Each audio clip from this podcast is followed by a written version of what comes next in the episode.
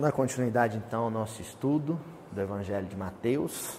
Nós estamos no capítulo 10 atualmente. Né? Já algumas boas semanas no capítulo 10, estudando o conceito de discipulado, numa passagem que trata especificamente desse conceito, o que é ser discípulo de Jesus. Né? Uma pergunta fundamental, não é, senhor Antônio Nogueira? O que é ser discípulo de Jesus? Então, é uma pergunta que a gente está se fazendo há semanas. E a resposta, como não poderia deixar de ser, está vindo em doses homeopáticas, porque esse é um estudo minucioso, detalhado, paciente do Evangelho de Nosso Senhor Jesus Cristo.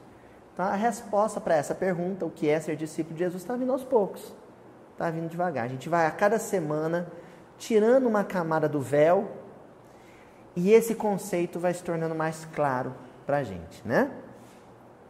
Nós estamos agora no versículo 11, que diz o seguinte: uma orientação de Jesus para os discípulos, quando os envia em missão, em missão apostólica já. Em qualquer cidade ou aldeia em que entrardes, examinai quem nela é digno de permanecer, eh, perdão, quem nela é digno e permanecei ali até sairdes. Vamos repetir que eu dou uma engasgada, né? Em qualquer cidade ou aldeia em que entrardes, examinai quem nela é digno e permanecei ali até sairdes. Não sei quantos aqui dos veteranos sentiram falta e perceberam que já há muito tempo que eu não utilizo o livro Luz Imperecível, né?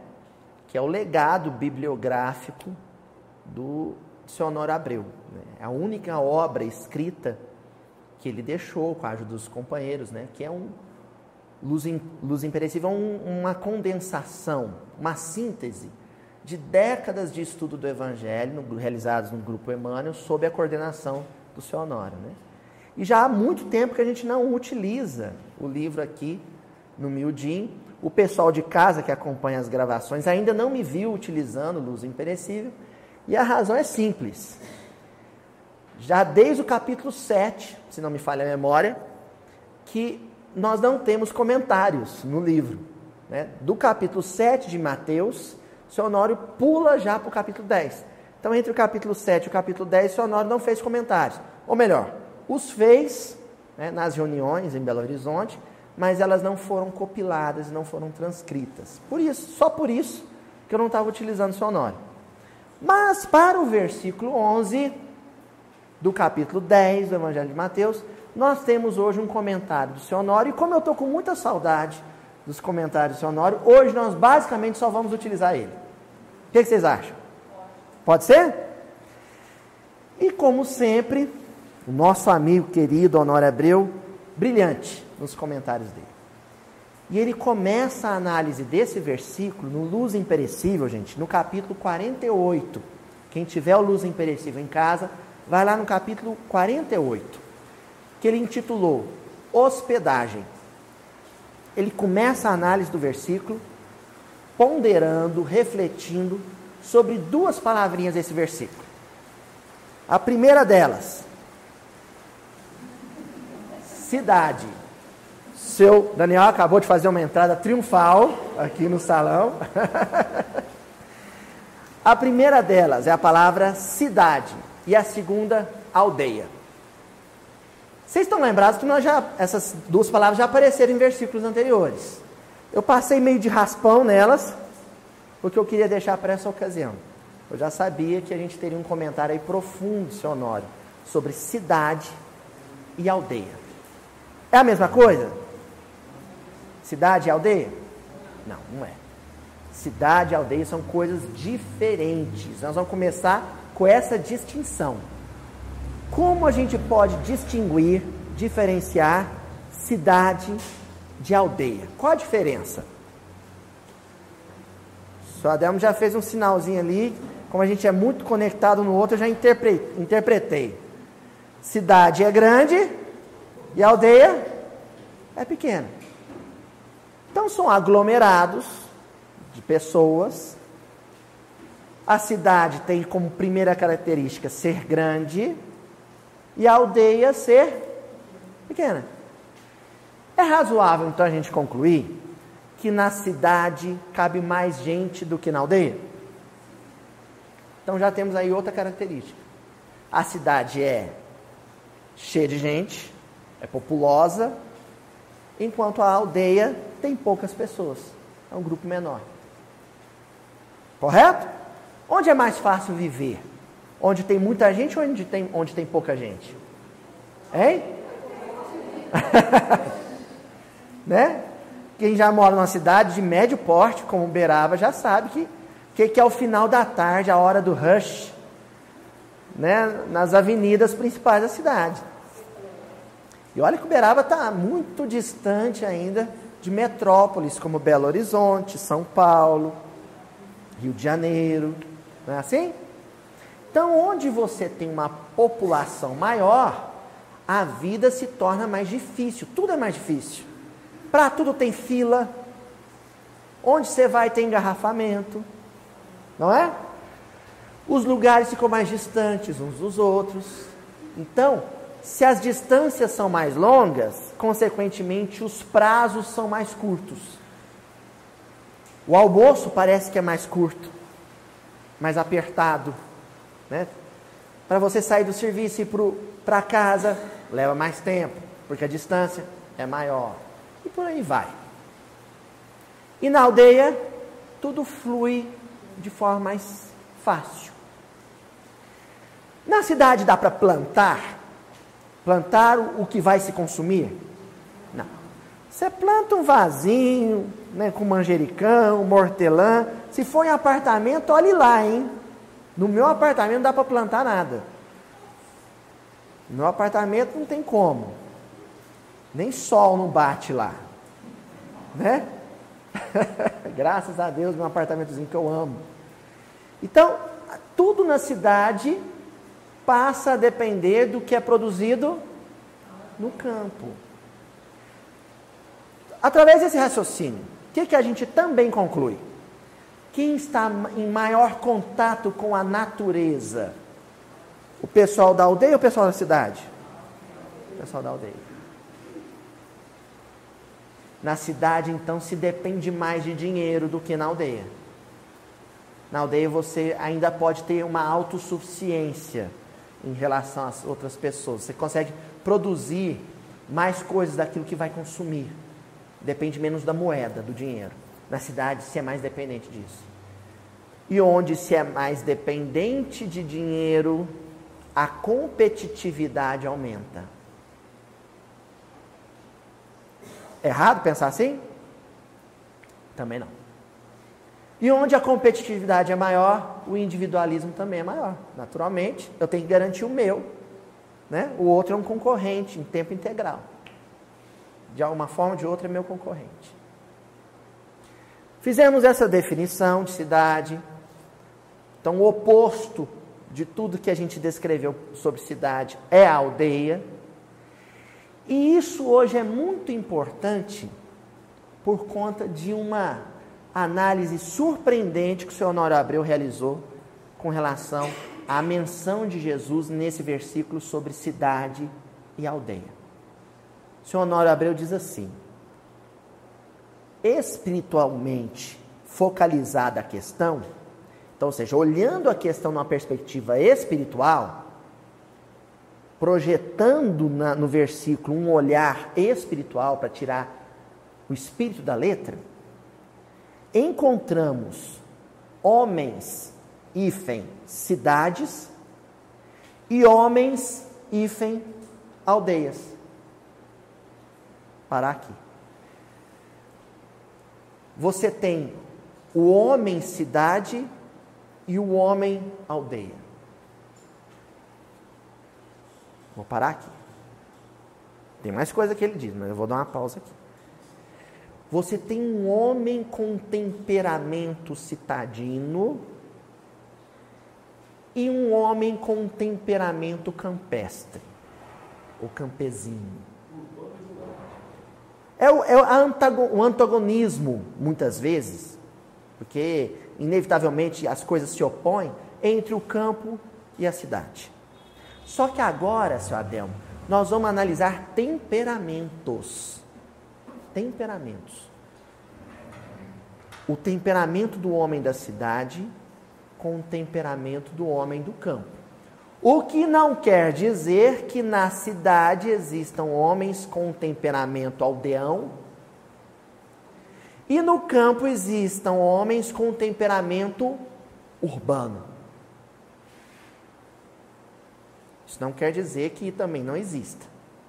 Nós vamos analisar aqui, grosso modo, o que, é um temperamento de aldeia e o que é um temperamento de cidade.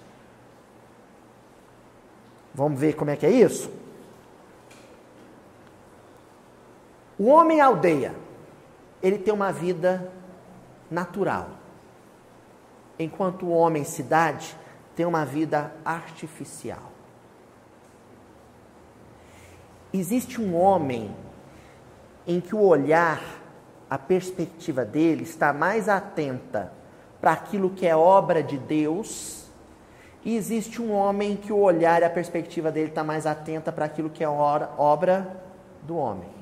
De novo, relativizando, não quer dizer que este homem com olhar mais atento para a obra do homem também não seja capaz de perceber a obra divina. E não quer dizer que o homem atento para a obra divina não seja capaz de perceber a obra do homem. Nós não estamos dizendo isso. Estou falando que o que é mais atento, mais sensível. A palavra é essa. Aquele que tem uma maior sensibilidade para aquilo que é obra de Deus e aquele que tem uma sensibilidade mais aguçada para aquilo que é obra do homem. Dona Marisa não entendeu ainda? Vou dar um exemplo. Existe um homem que vai parar na frente, assim, lá no Rio de Janeiro, na orla ali na, na região sul do, do Rio de Janeiro, vai olhar e vai se encantar primeiro, se encantar primeiro com Cristo Redentor. O olhar dele vai ser chamado, convocado mais à obra do Cristo Redentor, que é uma obra humana, uma obra do homem, uma escultura humana. E existe aquele homem que vai parar e vai se sensibilizar primeiro com o corcovado. Entenderam a diferença? Um olhar é mais sensível para aquilo que foi criação humana, o outro olhar é mais sensível para aquilo que foi criação divina. Vou dar um outro exemplo. Hoje eu vou ter que dar muitos exemplos desses conceitos aqui. Eu tenho pânico de viajar de avião. Eu morro de medo de avião eu dou trabalho para tudo quanto é aeromoça, comissário de bordo, dou trabalho para o estranho que eu nem conheço, que está do meu lado, eu atrapalho a viagem dele, dou trabalho para minha esposa, enfim. Viajar de avião comigo é uma péssima ideia, viu, Sodão? Eu sou, dou, dou, muito trabalho. Mas enfim, numa dessas, seu Daniel ri, numa dessas ocasiões, seu Daniel, eu sentei do lado de um senhorzinho que nunca tinha viajado de avião na vida. Ele era da zona rural, ele era do interior, morava na fazenda, e a filha pagou uma passagem de avião para ele ir na cidade grande para visitar os netos. E era a primeira vez que ele estava viajando. Numa tranquilidade zen, sabe? Plácido com um sorriso, sabe, de calma no rosto que me incomodava profundamente. A calma e a paz e a serenidade dele me tirava do sério. Eu ficava mais nervoso. Tanto que ele percebeu. Ele falou: oh, meu filho, é a primeira vez que você viaja também? Eu falei: Não, senhor. Mas eu detesto ele. Não, meu filho, sabe o que, que é? é porque você está prestando atenção na coisa errada. Presta atenção nas nuvens, presta atenção no céu azulzinho, no sol lá longe brilhando, olha lá pela janela, olha lá. Presta atenção nisso, que você esquece o avião. A mente dele era sensível ao céu azul, às nuvens, à paisagem lá embaixo, às montanhas, ao mar, ao sol. Enquanto a minha mente citadina, cosmopolita, estava concentrada na engenharia, engenharia aeronáutica, se o cara fez a manutenção direito, se o piloto estava atento, se o computador ia falhar ou não, se a torre estava orientando o piloto direito.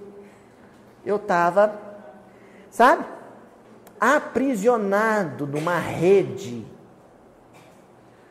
que é esse olhar pragmático, preso àquilo que é a obra do homem. Quando ele prestava atenção no céu, eu prestava atenção no avião. Entenderam? Homem cidade, homem aldeia. Esse é o ponto. Aí Honório continua dizendo: Assim, convivemos com as mais diversificadas pessoas ou grupo de pessoas quanto aos valores que carregam ao longo do caminho. Valores. Nós estamos falando de evolução. Eu até anotei aqui, gente. Esse homem mais sensível para a obra de Deus, ele tem uma, um olhar mais profundo, porque a obra de Deus, ela é espiritualmente mais profunda. Enquanto o outro tem um olhar espiritualmente raso, superficial. Porque a obra do homem ela é rasa e superficial. Eu, notem bem, eu digo que a obra do homem é rasa e superficial quando comparada à obra divina. Entenderam? O Michelangelo pode ter feito uma cúpula, um teto para a Capela Sistina extraordinário, incomparável e que ninguém conseguiu fazer parecido. Mas a gente passa horas meditando, refletindo e, e cogitando coisas profundas quando a gente olha para o céu, o teto que Deus pintou ou o teto que o Michelangelo pintou. Claro, as pessoas ficam horas olhando para cima para a Capela Sistina, a cúpula. Mas e o céu? Um céu estrelado.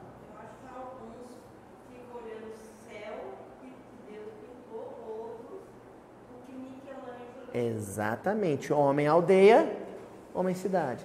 Qual que é o olhar que vai exigir mais?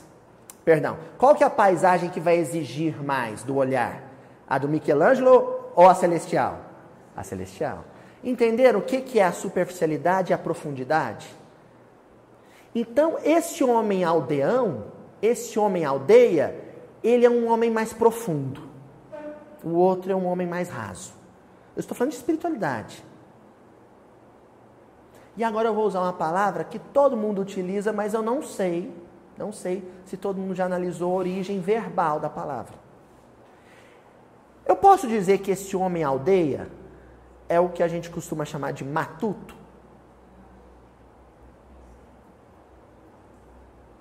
Ele é um matuto. A gente, nós, contemporâneos, temos uma mania de torcer a etimologia das palavras e ressignificá-las de uma maneira equivocada. Como? A gente pode chamar esse homem de conhecimento profundo, de reflexão profundo nas suas reflexões, a gente pode chamá-lo de matuto?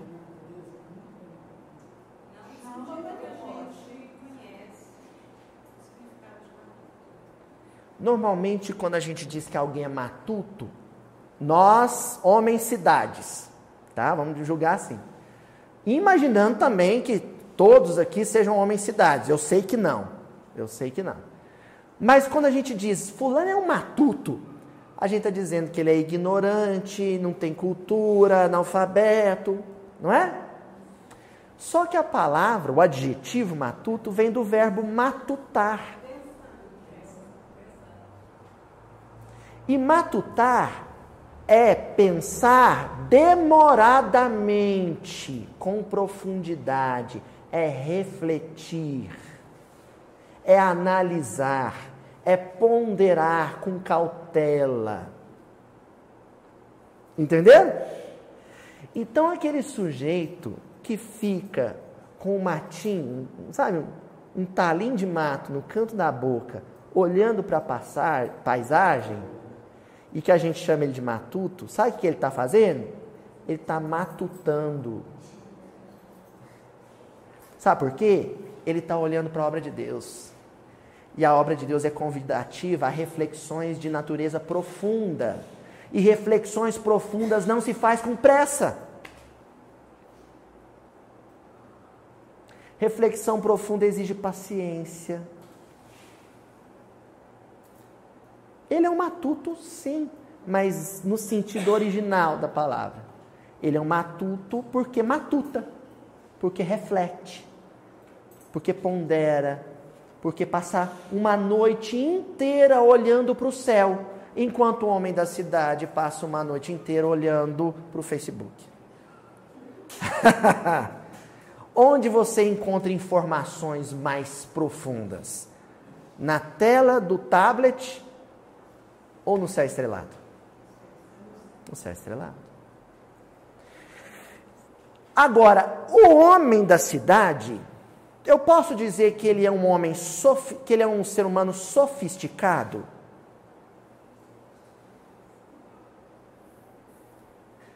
De novo, a origem da palavra. E agora eu vou pedir ajuda para o meu colega de profissão, Daniel, porque nós vamos lembrar de uma classe de filósofos da Grécia Antiga, Adriano, isso mesmo. Sofisticado vem de sofisma. Sofisma é uma referência a um grupo de filósofos pós-socráticos que eram os sofistas. Vamos descrever o sofista. O sofista começa por aí.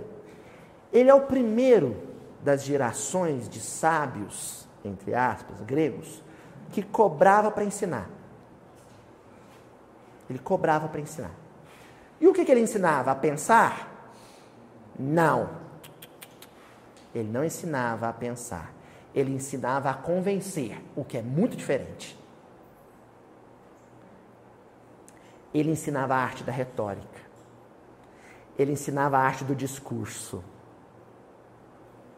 do palavratório. Ele ensinava, não era, sabe, o, o silogismo clássico, a lógica, que depois Aristóteles vai organizar num livro chamado Órgão.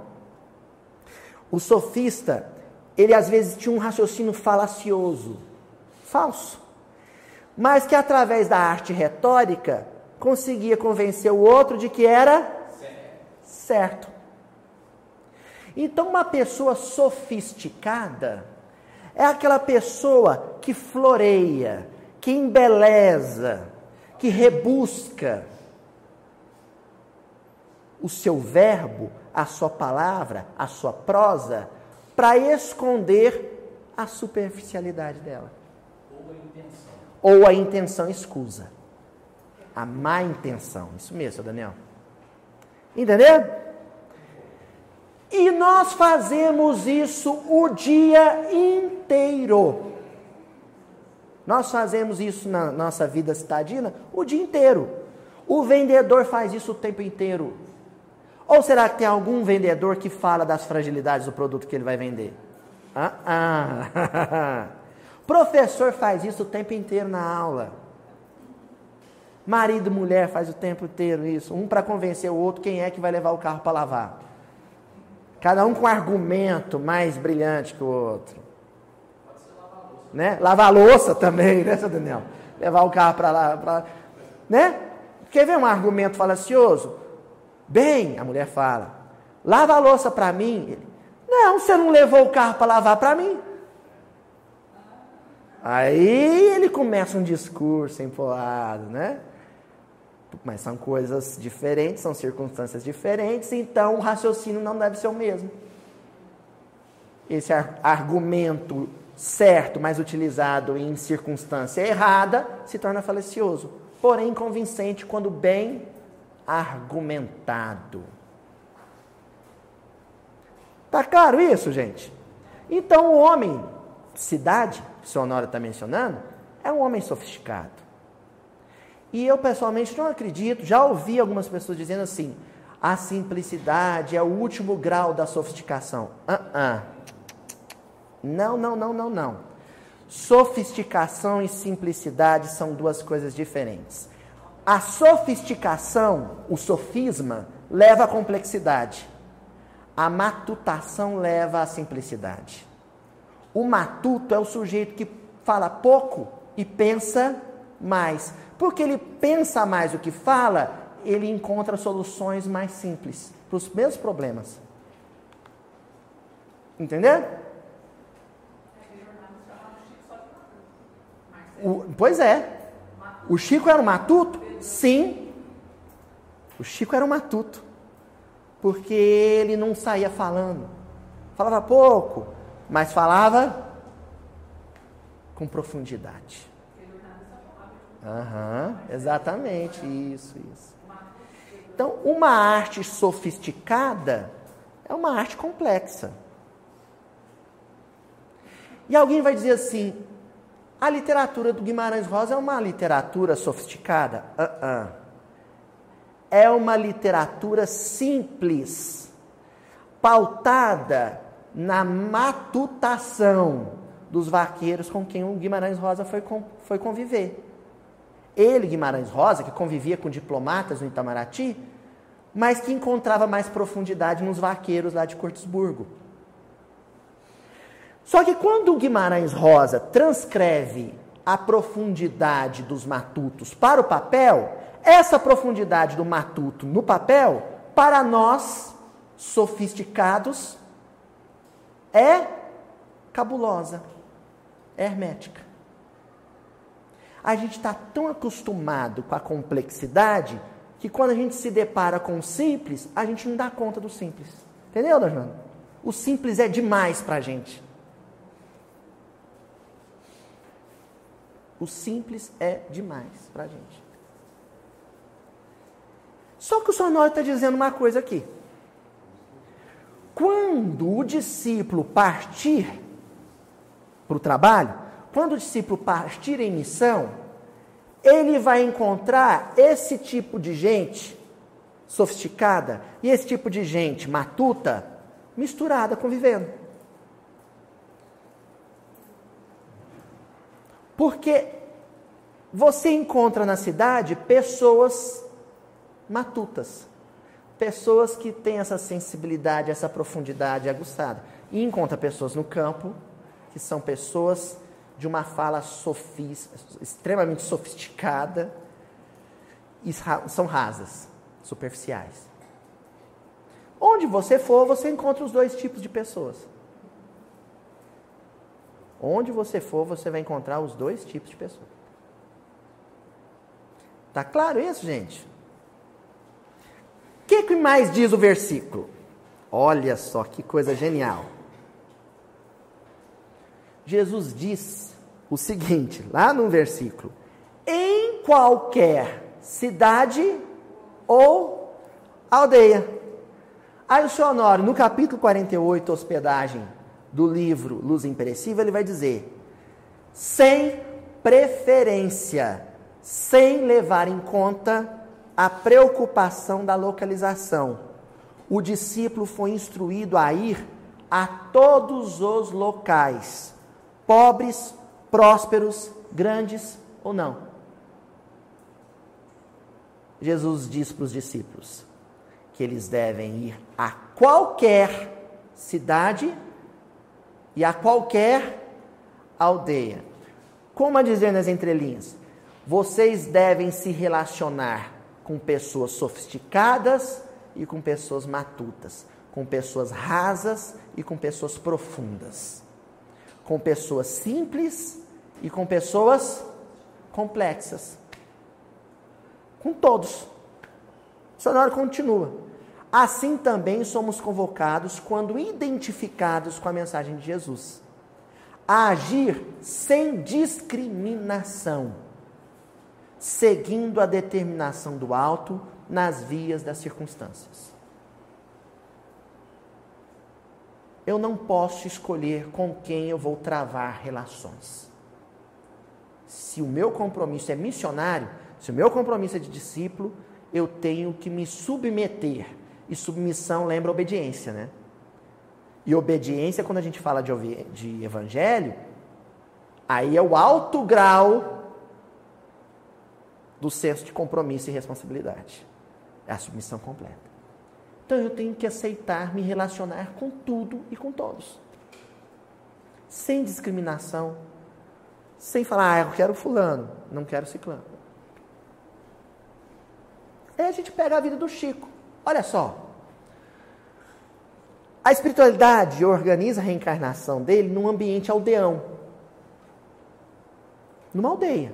Pedro Leopoldo, no início do século XX, era uma aldeia. Mas ele ficou lá numa bolha de cristal iluminada, convivendo com pessoas profundas, como por exemplo o irmão dele, José Xavier. Ah, ah. Logo baixou lá jornalistas, baixaram pessoas da cidade, atraídas como a, né, o bicho da luz em volta da lâmpada. Depois o Chico mudou para Uberaba. Uma cidade que está a 500 quilômetros de São Paulo, 500 quilômetros de Brasília, 600, 700 quilômetros de, de Belo Horizonte. Uma cidade que está no centro urbano do país. E foi conviver com pessoas de cidade grande. Algumas dessas pessoas de cidade grande eram rasas, outras eram profundas. Ele se furtou ao convívio de alguma delas? Não. Ele se relacionou com todas, sem discriminação. Mas calma que tem uma, uma série de poréns aí nesse versículo ainda, viu gente? Por enquanto, vamos ficar com essa informação preciosa. Ó. Senhor Honório dizendo, relacionamos-nos desse modo com as mais diversas modalidades de vibrações. Porque padrão vibratório é resultado da qualidade dos pensamentos produzidos pela casa mental. Então, pessoas que têm um olhar contemplativo ante a natureza, que produz pensamentos profundos de espiritualidade, o padrão vibratório dessas pessoas é alto. Pessoas que estão sempre com um pensamento raso, superficial, extremamente aprisionado pelas obras humanas, pela tecnologia humana, pelo conforto humano, o padrão vibratório das pessoas é rasteiro. Mas nós, quando em trabalho, somos convidados a nos relacionarmos com os dois tipos de padrões vibratórios: de interesses, de influências penetrando pelas vias da simpatia, que naturalmente nos aproximam uns dos outros no coração de muitos seres. E é bom que seja assim. Porque essa circunstância diversificada, heterogênea, de padrões vibratórios e de qualidades de pensamento, que vai me ajudar no meu processo de autoconhecimento. Porque os discípulos eram homens aldeia. Os doze discípulos eram homens simples e profundos. Eram matutos da Galileia. Sábios, contempladores da natureza. Eles eram assim. Mas eles não tinham defeito? Tinham defeitos, mas nós não estamos falando de perfeição. O homem aldeia, esse homem com olhar adestrado para as obras de Deus e que promove na intimidade pensamentos de natureza profunda, esse é mais apto a vencer os próprios defeitos. Ele vence os seus defeitos mais facilmente, porque ele é introspectivo. O homem cidade, o homem raso nos seus raciocínios, o homem cego para as belezas da obra de Deus, esse homem supera as suas dificuldades com mais dificuldade, com atraso. Ficou claro, gente? Isso? Então, olha só que curioso. Os discípulos, eles são convidados, eles são homens da aldeia, que são convidados a entrar em contato com todo tipo de homem. Jesus os reconhecia já como homens simples, mas eles precisavam se reconhecer também. E como é que eles iam descobrir isso? Através da lei da simpatia, da lei de afinidade. No contato com todos os homens, eles iam perceber com quais homens eles tinham afinidade e com quais homens não. e o outro é sempre o nosso espelho. Isso aí é, é mais sutil, né? De perceber.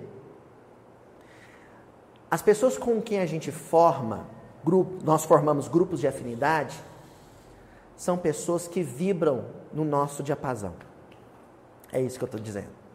Então, por mais que eu reclame, reclame, reclame daquele grupo com o qual eu convivo, eu convivo com ele, eu me encontro nele, porque eu pertenço ao grupo de afinidade. Ele é o meu grupo de afinidade. Ah, Luiz, mas você não acabou de falar que é para me relacionar com todos? Sim, eu vou me relacionar com todos, mas vou perceber afinidade com alguns. Está errado isso?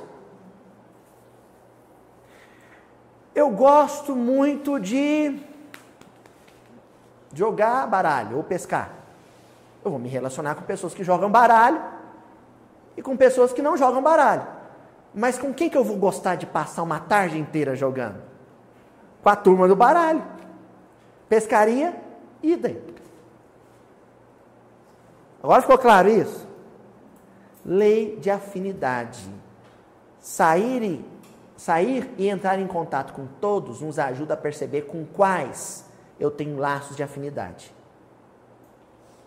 Isso aí daqui a pouco isso vai ser de uma importância, gente. Mas também diz no versículo duas palavrinhas: entrardes e sairdes. Primeiro Jesus fala: vocês vão entrar em cidades e aldeias. E depois ele fala: quando sairdes? Quer dizer que sempre que eu entrar, eu devo sair. Quando eu entrar em relação com um grupo de pessoas, estabelecer um vínculo com esse grupo de pessoas, conviver com esse grupo de pessoas, eu devo estar pronto e preparado a, quando necessário, me desvincular desse grupo de pessoas. Para me vincular a outros. Não é saudável a gente sempre conviver com aquele grupo. Não é saudável. Nós falamos disso um pouco a semana passada, quando a gente falou do nível de dependência. Lembra que nós falamos da bengala psicológica? do outro que funciona para mim como um bordão, uma bengala. Isso ocorre, isso acontece quando eu entro em, estabeleço um, um vínculo com a pessoa, mas não sei quando me desvincular. Luiz, isso não está claro. Vamos ler o que o Sonório comenta. Olha só, ainda no capítulo 48, Luz Imperecível. Uma vez atingidos os objetivos de auxílio no campo da relação, ou vencida a luta de superação dos problemas que nos são afetos, é lícito e mesmo imperioso que se parta para novas experiências. Quantas vezes já me perguntaram assim quando eu viajo? Aloísio, lá em Uberaba, alguma vez você ouviu falar, alguém dizer, por que, que o Chico saiu de Pedro Leopoldo e mudou para Uberaba? Mas se cria tanta teoria sobre isso. Ah, por causa disso, por causa daquilo. É muito simples.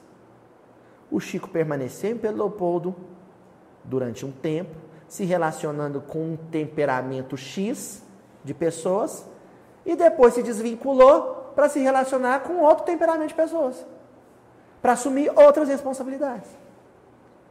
Assim fazia Paulo em suas viagens. Paulo parava em alguma cidade?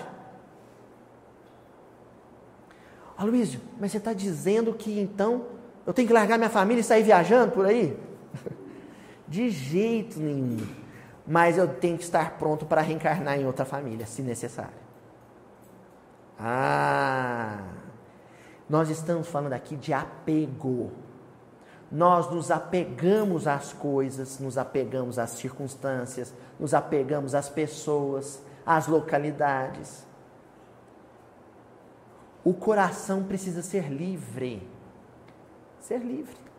Quantos companheiros já frequentaram esse grupo e num dado momento chegaram para mim e falaram assim: Eu estou num dilema. Falei, por quê? Porque a casa espírita que eu frequento, e é uma característica desse grupo nosso, né? Pessoas que vêm de outras casas. A casa onde eu frequento, eles estão precisando de formar uma equipe para um trabalho na quarta-feira à noite. E eu estou sofrendo porque eles estão precisando de colaborador, mas eu gostando miudinho, eu falo, olha, vaza daqui. Vai servir, vai trabalhar onde precisa. A gente tem que estar pronto. Quando a gente não consegue se desvincular, quando eu crio, hipoteticamente, situações em que eu precisaria me desvincular e eu não consigo, é porque ali existe uma situação de apego. Seu filho tem 15, 16 anos. Começa já a trabalhar a hipótese dele fazer faculdade fora. Se você começar a se angustiar com a ideia, com a ideia, é porque existe ali uma relação de apego. E tem gente que adoece quando o filho sai de casa. Adoece, enlouquece. Se você é muito apegado ao convívio com o esposo ou com a esposa, começa a cogitar na possibilidade do desencarne ou do abandono afetivo. Cogitar, pensar. E se? Não é, Daniel? E se acontecer? Se vier por dentro assim um sentimento de revolta, de você falar, de jeito nenhum, não admito isso, não quero nem pensar nisso. Esse não quero nem pensar nisso é indício de que existe ali um vínculo que não é saudável porque ninguém pode se encontrar apegado, algemado, acorrentado a ninguém. O amor não é isso.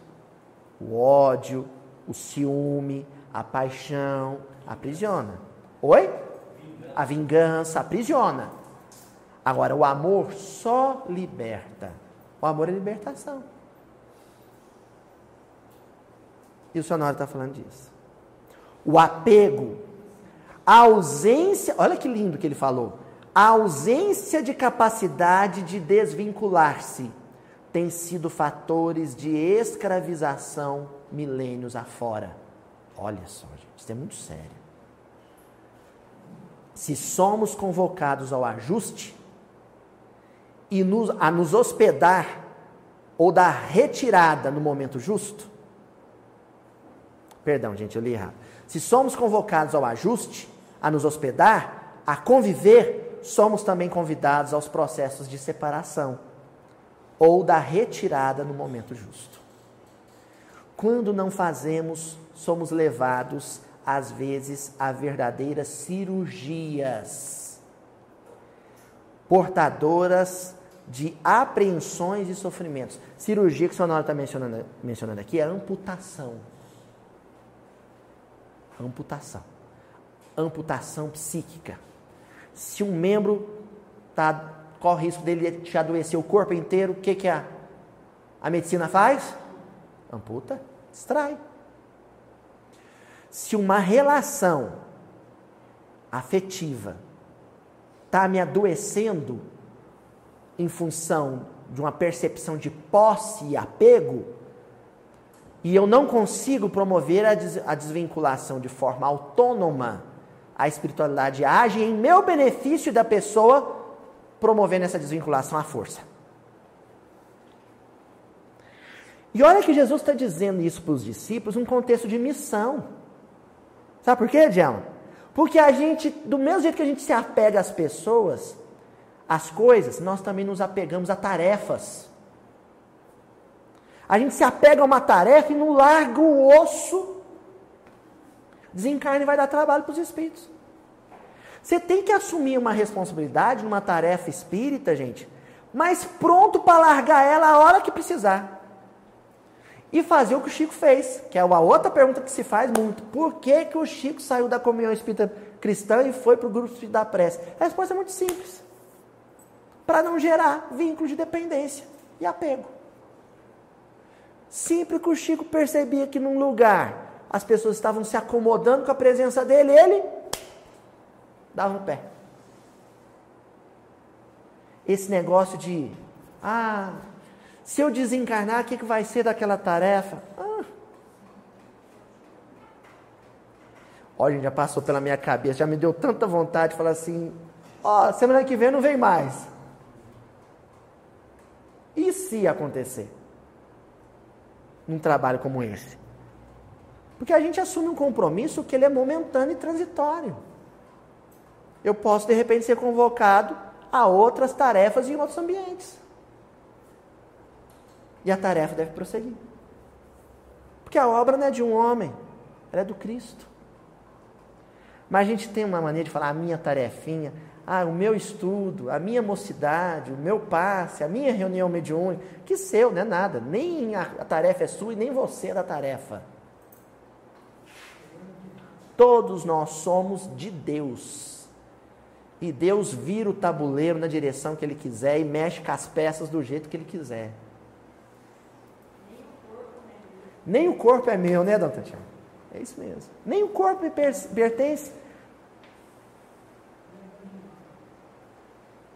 Isso é, é sério demais, né, gente? Só que tem um detalhe. Até agora a gente já viu que cidades e aldeias representam temperamentos humanos distintos. Já vimos que nós não podemos nos apegar a nenhuma dessas criaturas donas desses temperamentos, portadoras desses temperamentos. Mas vimos também a questão da lei de afinidade. E a lei de afinidade aqui vai exigir do versículo dois apontamentos precisos que estão contidos na palavra examinai e na palavra digno. Digno é uma palavra que no grego, no original grego do versículo, consta como axios. Axios. Eu fui no dicionário Strong, que é um dicionário interlinear, um dicionário muito bacana de, de estudo bíblico, dicionário bíblico Strong. E lá no verbete 514, na parte do dicionário que trata do grego, dá o significa, significado, as possibilidades significativas de axios, que é pesado, que tem peso nesse sentido que tem o peso de outra coisa de valor semelhante, que vale tanto quanto. Adequado, próprio, conveniente, comparável a, a algo. Então, na antiguidade, nos mercados, quando você ia fazer a troca, o escambo, você olhava, por exemplo, um metal e avaliava o peso. Você tinha uma corrente de ouro e ia negociar por um bracelete de ouro. Pegava os dois objetos de ouro e pesava. Comparava para ver se tinham o mesmo valor. Isso é axios. Isso é o digno, o que foi traduzido como digno. Jesus pede aos discípulos que eles examinem a cidade ou aldeia, os homens aldeia e os homens cidade, e avalie qual deles é digno, ou seja, qual deles tem o mesmo peso, o mesmo valor.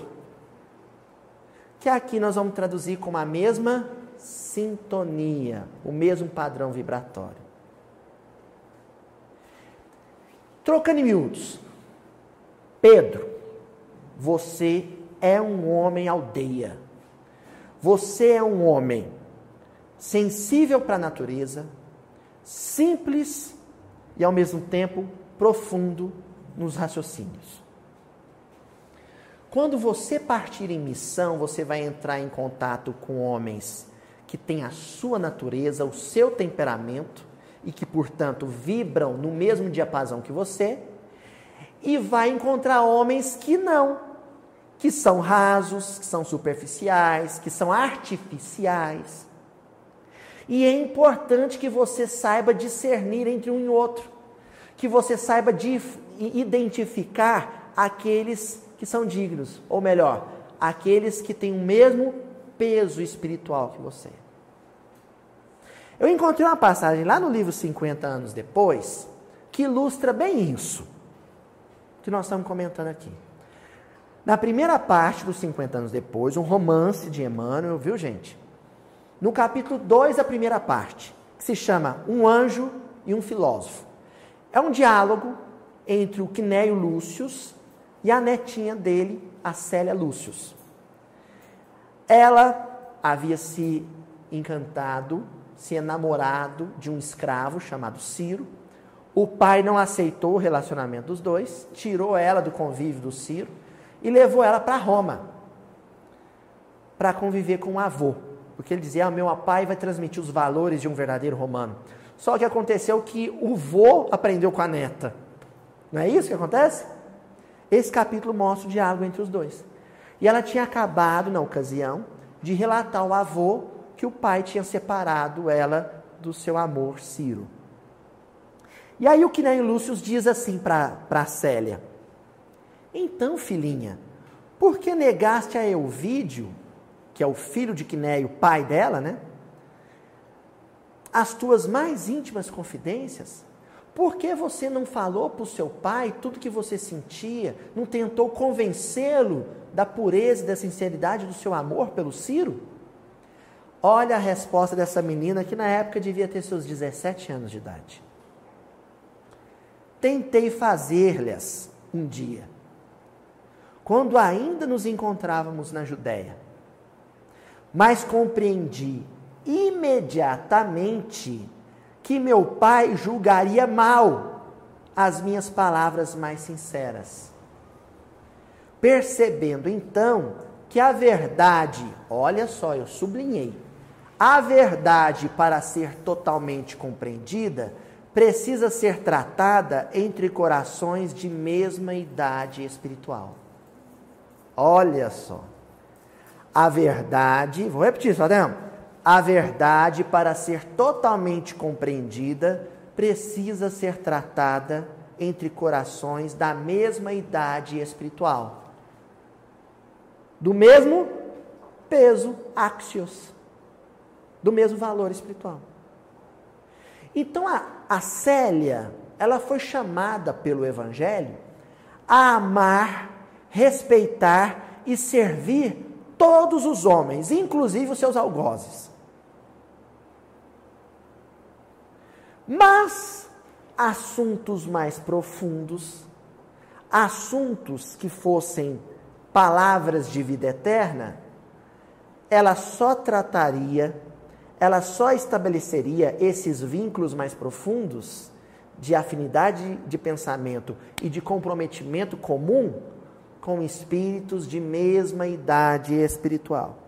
Aí o vô dela pergunta: mas que queres traduzir por idade espiritual?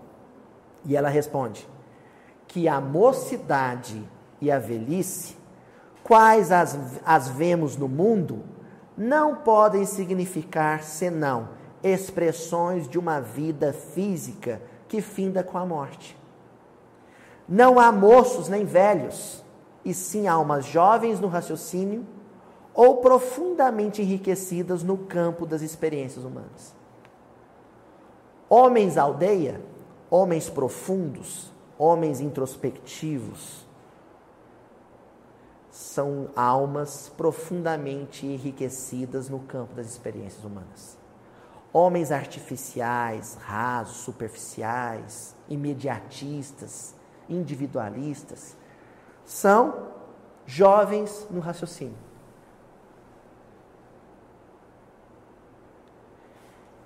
Olha só Jesus dizendo para os discípulos: quando chegar no ambiente, identifica quem vai ser o seu companheiro de trabalho e quem vai ser beneficiado com o seu trabalho, que são coisas distintas. Ainda que o trabalho seja o pão oferecido, serviço, todo mundo vai ter. O maduro e o imaturo o sábio e o tolo, o profundo e o espiritual. Só que dividir a responsabilidade do serviço, responsabilizar-se pelo grupo, em outras palavras, recordando os versículos anteriores, empunhar o cajado de pastor, é importante saber quem que, para quem que você vai conceder isso. Sabe por quê, gente? Quando eu me vinculo a corações imaturos e me pauto nos passos e nas pegadas que eles trilham, Isso é sinal que eu também sou maduro. Perdão, que eu também sou imaturo, que eu também sou superficial. Que eu também sou infantil. Então, caminhar, nós vamos caminhar com todos. Agora, tem aquele que vai caminhar do meu lado, tem aquele que vai caminhar na minha vanguarda, tem aquele que vai estar na minha retaguarda. E eu tenho que saber a posição de cada um, para saber como lidar com cada um. Como ajudar. Cada um. Ainda não entenderam? Tá, então vamos falar da reunião.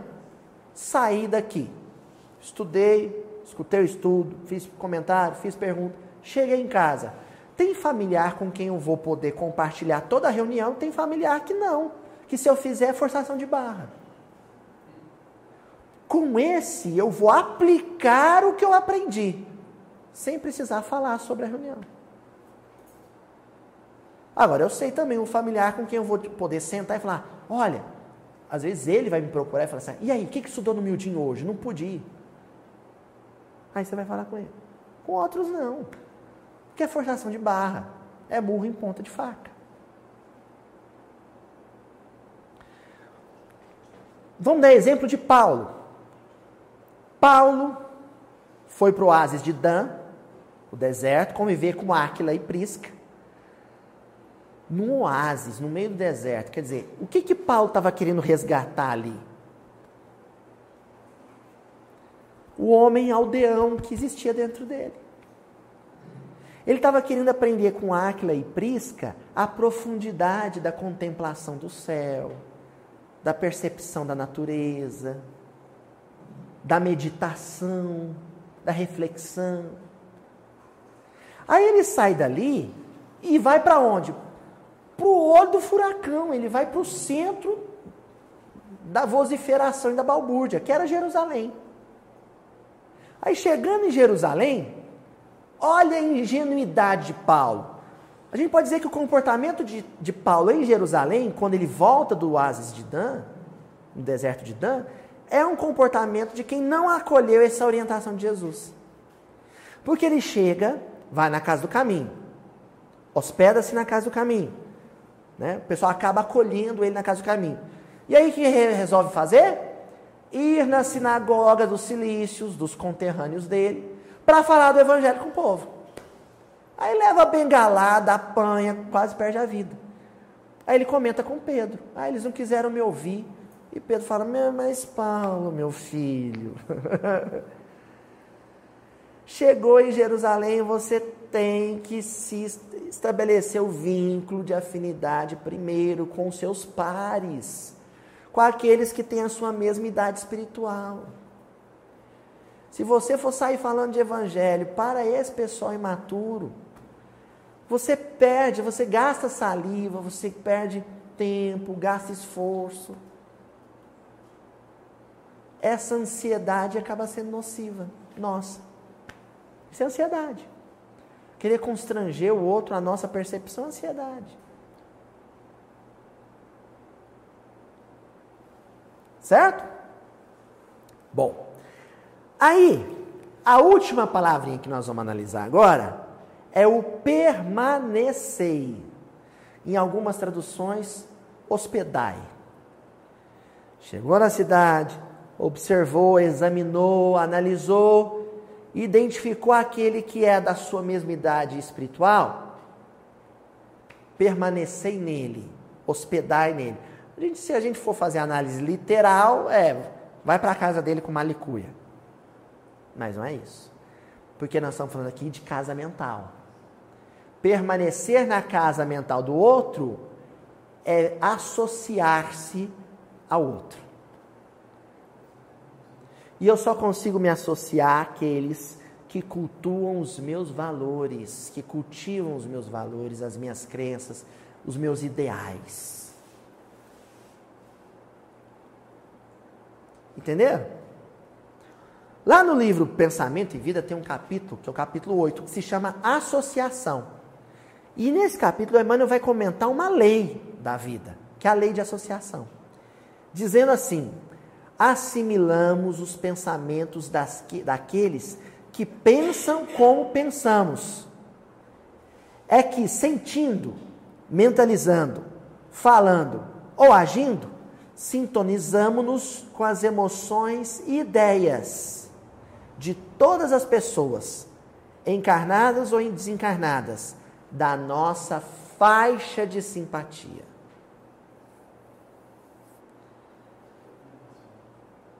Da nossa faixa vibracional. No mesmo patamar, no mesmo degrau. Quando a gente sente, pensa e fala estamos invariavelmente atraindo ou repelindo recursos mentais que se agregam aos nossos. Só quem vai ter condição, condições de agregar algum valor a você é aquele que cultivar os mesmos valores que você. É a chamada permuta. Os ideais são os mesmos, aí é possível a troca de experiências. Quando os ideais não são os mesmos, essa troca de experiência não é possível. Pode existir uma doação, mas não troca. E aquele que abraça a tarefa do Evangelho, ele tem que estar preocupado com o serviço a ser realizado, mas também com a nutrição. Senão você abraça o trabalho sem se nutrir, sem se robustecer, sem se fortalecer, você não dá conta da, da tarefa.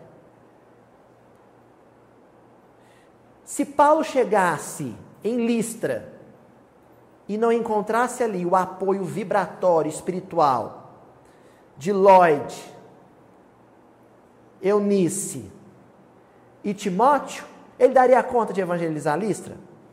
Não. Se Paulo chegasse em Antioquia e não encontrasse ali o amparo, o apoio de Barnabé, ele daria conta de evangelizar Antioquia? Não. Então, em cada lugar que Paulo visitou, a gente percebe nitidamente como ele abraça a obra, abraça a tarefa, mas tem como suporte, como anteparo espiritual, um casal amigo, um jovem amigo, um velho ancião amigo. Em Damasco ele teve Ananias. Em Jerusalém ele teve Pedro. Em Antioquia ele teve Barnabé. Em Listra ele teve Timóteo. E por aí vai. Ele pôde se associar àqueles que vibravam no seu padrão vibratório.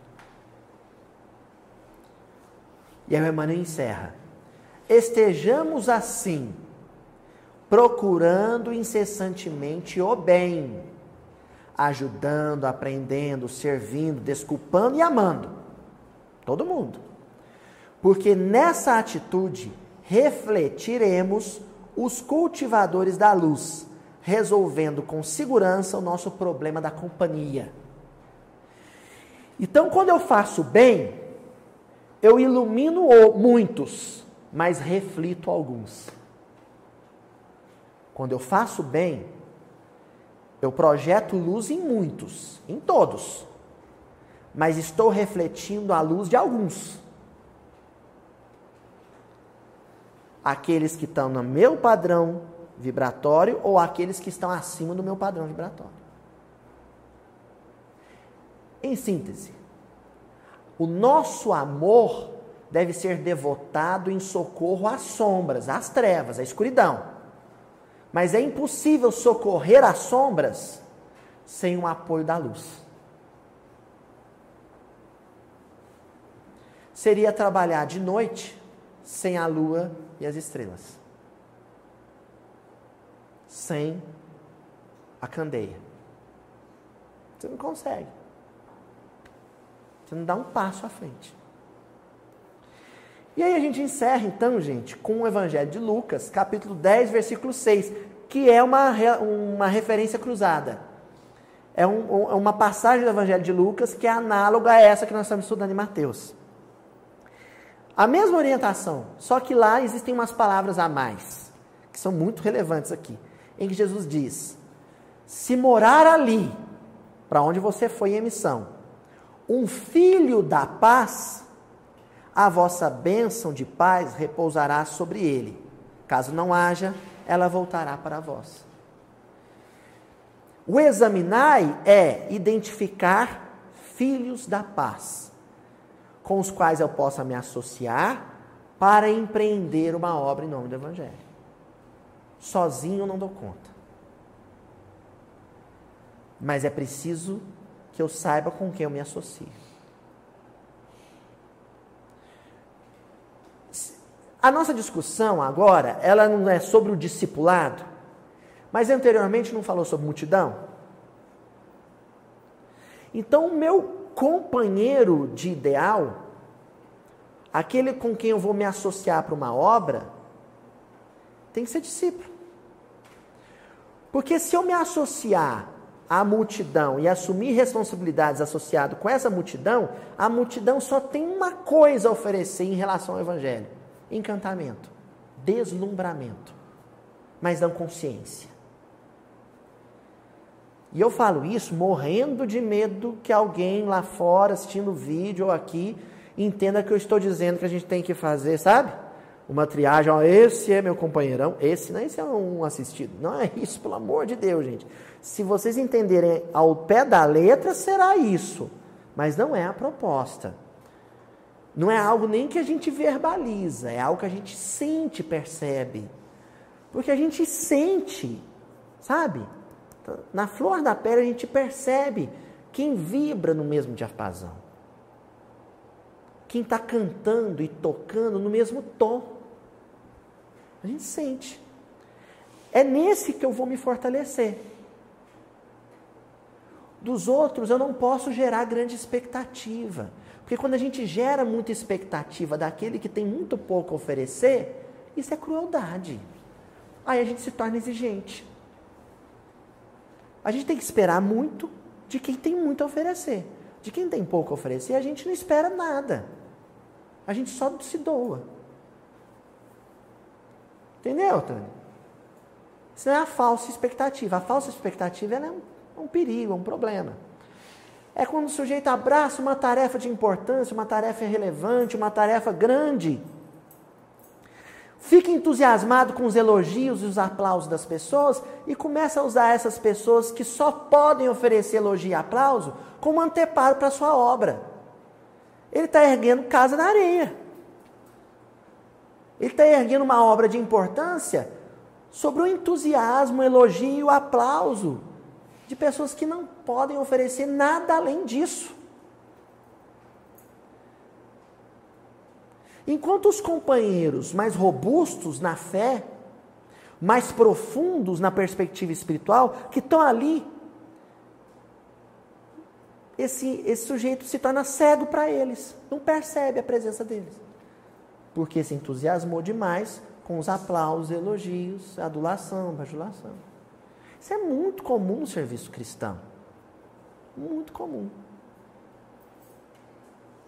E quem ler Paulo e Estevão, quem ler o livro Boa Nova, vai ali perceber claramente como o trabalho de um discípulo sempre dependia da presença e a colaboração de outro. Tanto que Jesus os envia em pares. Paulo não viajava sozinho. Aliás, teve uma vez que Paulo viajou sozinho, que ele quis viajar sozinho, e se deu muito mal. Alguém se lembra para onde que foi? Ah, ah. Quando ele, eu digo quando ele já estava em missão. Ali ele ainda estava se preparando. Falou, não, eu vou sozinho, nós vamos nos dividir. E fala para Lucas, para o resto do pessoal, nós vamos dividir porque eu tenho muita vontade de visitar essa cidade. Meu sonho é visitar essa cidade. Hã? Antes ainda. Atenas. Quando Paulo vai para Atenas. E Paulo se deu mal porque ele não, ele não, não levou em conta o comentário de Jesus sobre cidades e aldeias. Porque Atenas, naquele tempo, era a encarnação dessa perspectiva e desse pensamento. Então ele vai para Atenas com a ilusão de que ele conseguiria, num passe de mágica, transformar homens cidades em homem aldeia. E ele se dá muito mal em Atenas. Tanto que o Emmanuel chega a comentar assim, sobre Paulo em Atenas, que o, mar, que o coração dos atenienses era mais duro e frio que o mármore de suas pilastras. Paulo prega para o vento. Tinha cidade que tacava pedra em Paulo, tacava pau em Paulo, sabe? Lá, não fizeram isso. O que, que doeu no Paulo, seu Daniel, o senhor lembra? Indiferença. Porque eram homens tão rasos, intelectualizados, cultos, mas excessivamente antropocêntricos, né? excessivamente entusiasmados com a obra de Deus, com a obra dos homens, que não estavam atentos para a pregação de Paulo, que era uma pregação profunda, voltada para a obra de Deus. E ele estava sozinho. Quando ele sai de Atenas, ele sai doente, fisicamente doente. Ele não aguenta a vibração pesada. Ele adoece. E aí ele aprende a lição. Aí ele entende porque Jesus não realizou a sua obra em Roma, nem Atenas, nem Jerusalém. Não estariam preparados. Jesus fundamenta, tem como QG, quartel-general, a aldeia Cafarnaum. Mas de lá, de Cafarnaum, o evangelho parte para o mundo inteiro. Então, Paulo deveria evangelizar o Mediterrâneo todo, mas sempre identificando em cada lugar, em cada localidade, quem poderia ser o seu anteparo espiritual. E só é anteparo espiritual de um discípulo quem for, no mínimo, discípulo também.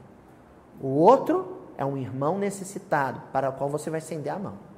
Mas não pode ser o seu a sua âncora. Não pode ser. Senão você vai ficar à deriva. Tá certo, gente? Ficou claro isso?